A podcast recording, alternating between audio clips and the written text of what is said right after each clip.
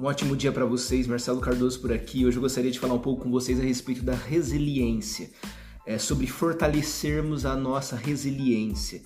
Resiliência tem a ver como é, da maneira como você encara as coisas que acontecem na sua vida. Resiliência está relacionado à maneira como você lidar com as coisas que acontecem na sua vida, com as dificuldades que vêm, com, com os desafios que vêm, com as traições que vêm no nosso dia a dia, é, coisas talvez mais simples, coisas mais graves também que acabam acontecendo, e como você lidar com esse tipo de coisas, como você encara essas coisas, como é que você é, é, acorda no outro dia de manhã, como que você volta para sua vida a fazer aquelas coisas que fazem parte da sua vida, como recomeçar Muitas vezes é, é, muito difícil você recomeçar depois de uma traição, é muito difícil você recomeçar depois que alguém é, fere a sua confiança, depois que alguém faz algo que faz com que você comece a ter dúvidas a respeito das pessoas, porque muitas vezes quando uma pessoa nos trai, ela acaba gerando em nós uma dúvida a respeito das demais pessoas também.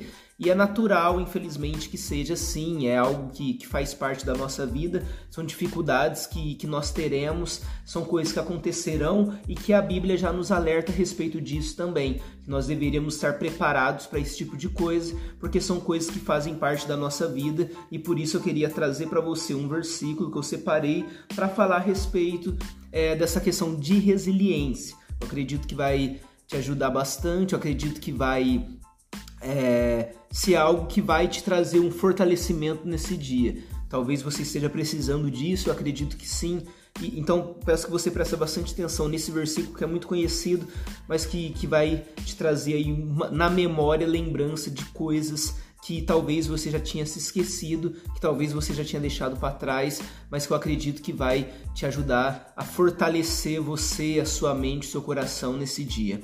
Diz assim, Josué capítulo 1, versículo 9: Lembre da minha ordem, seja forte e corajoso. Não fique desanimado nem tenha medo, porque eu, o Senhor, seu Deus, estarei com você em qualquer lugar onde você for. Isso é Deus falando para Josué. Ele está lembrando Josué a respeito da promessa dele. Josué ele tinha uma grande missão. O povo é, de Israel era liderado por Moisés. Durante 40 anos, Moisés esteve no deserto junto com esse povo.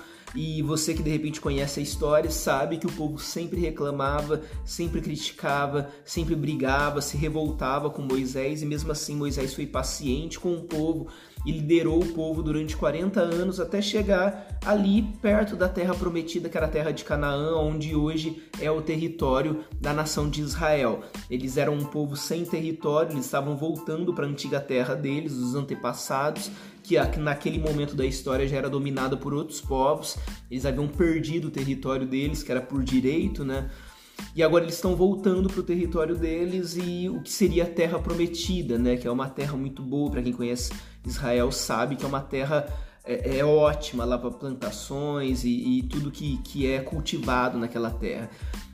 E aí é passado o bastão para Josué. Josué assume o povo. E era uma dificuldade muito grande, porque agora haveriam guerras pela frente, haveria muita dificuldade. O povo de Israel naquela, naquele tempo da história não tinha armamento nenhum, não tinha armas de, de ferro, de aço, como futuramente passou a ter, né? Era um povo pobre, assim, era um povo sem terra. Então, quando eles chegavam para as guerras, muitas vezes é, é, é, as guerras eram de uma maneira bem arcaica mesmo. Muitas vezes era na força do braço ali, ou pegando pedra, ou pegando madeira, alguma coisa que desse para poder enfrentar os inimigos, que em muitos casos eram exércitos já, eram exércitos prontos, eram exércitos que tinham armamento para a guerra. Então existe uma dificuldade muito grande. E, e Deus aqui ele está falando para Josué que ele não deve desanimar, que ele não deveria ter medo. Por quê? Porque Deus havia feito uma promessa para ele e ele iria cumprir. Nesse ponto a Bíblia nos ajuda muito, porque aqui na Bíblia existem milhares de promessas para mim e para sua vida. Deus ele tem milhares de promessas para nós. Deus ele já deixou as promessas dele na palavra dele, na Bíblia. Então, isso daqui que Deus disse a Josué serve para você no dia de hoje também. Não desanime e nem tenha medo. Se você faz algo para sua família, se você faz algo para o seu futuro, se você faz algo para crescimento, se você não está passando a perna em ninguém, se você não está traindo ninguém, se você está tentando ser o melhor que você pode, se você está multiplicando os dons que Deus te deu, as capacidades que Deus te deu, as habilidades, o conhecimento que Deus te deu, não desanime e nem tenha medo, porque Deus vai abençoar a sua vida. Deus ele usa pessoas para abençoar pessoas. Se você é uma pessoa boa, se você é uma pessoa que tem o desejo de ajudar outras pessoas, Deus vai usar a sua vida para abençoar a vida de outras pessoas. Então não desanime e nem tenha medo. Deus quer usar a sua vida.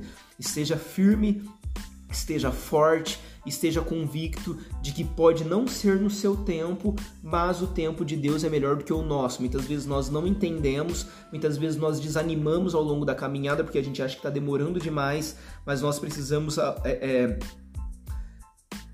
nós precisamos exercitar a nossa paciência, nós precisamos exercitar a nossa paciência, nós precisamos exercitar a nossa resiliência. Por quê? Porque no tempo de Deus as coisas acontecerão. E o tempo de Deus, ele é perfeito. Confie no tempo de Deus. Tenha dúvidas a respeito das suas próprias vontades, mas confie no tempo de Deus, porque ele não erra. Ele tem o tempo perfeito para mim e para sua vida.